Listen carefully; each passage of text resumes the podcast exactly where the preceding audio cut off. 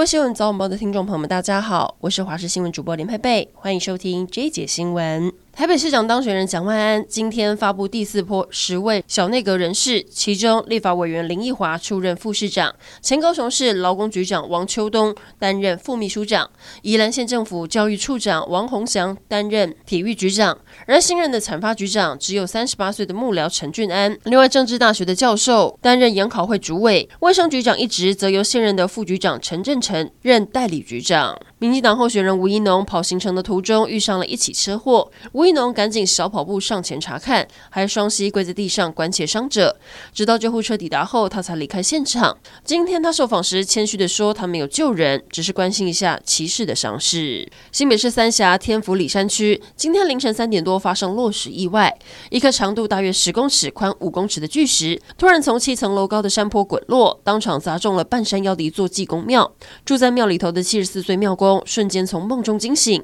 发现宫庙几乎被砸烂，勉强的从瓦砾堆中爬出，还好他没有受伤。不过巨石掉落在路中央，车辆无法通行，目前已经实施双向管制，提醒民众暂时不要上山。今天在寒流跟辐射冷却效应影响下，清晨最低温出现在苗栗造桥三点九度，甚至新竹、桃园、南投都出现五度以下低温。到了白天，北台湾气温还是偏低，高温不超过十五度，整天偏冷。而中南部跟华东地区高温在十六到二十一度，中南部日夜温差大，要留意温度变化。紧接着周末就是耶诞节了，六日是最冷的时候，寒流急冻，清晨低温在中部以北跟宜兰只有七到十度，北部、东北部一整天寒冷，还好冷。空气偏干，各地晴到多云。下个星期一二，寒流逐渐减弱，白天气温回升。不过各地早晚气温还是比较低。提醒您，平平安夜或耶诞节有要在外头待晚一点的朋友，一定要记得穿暖，小心别感冒了。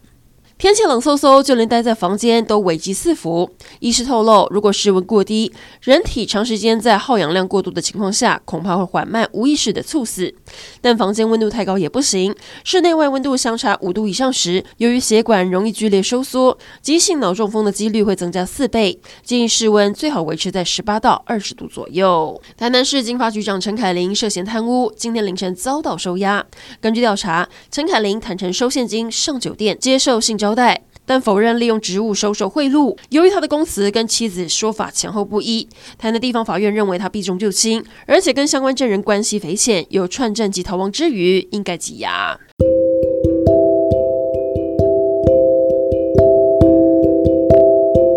以上整点新闻，感谢您的收听，我们再会。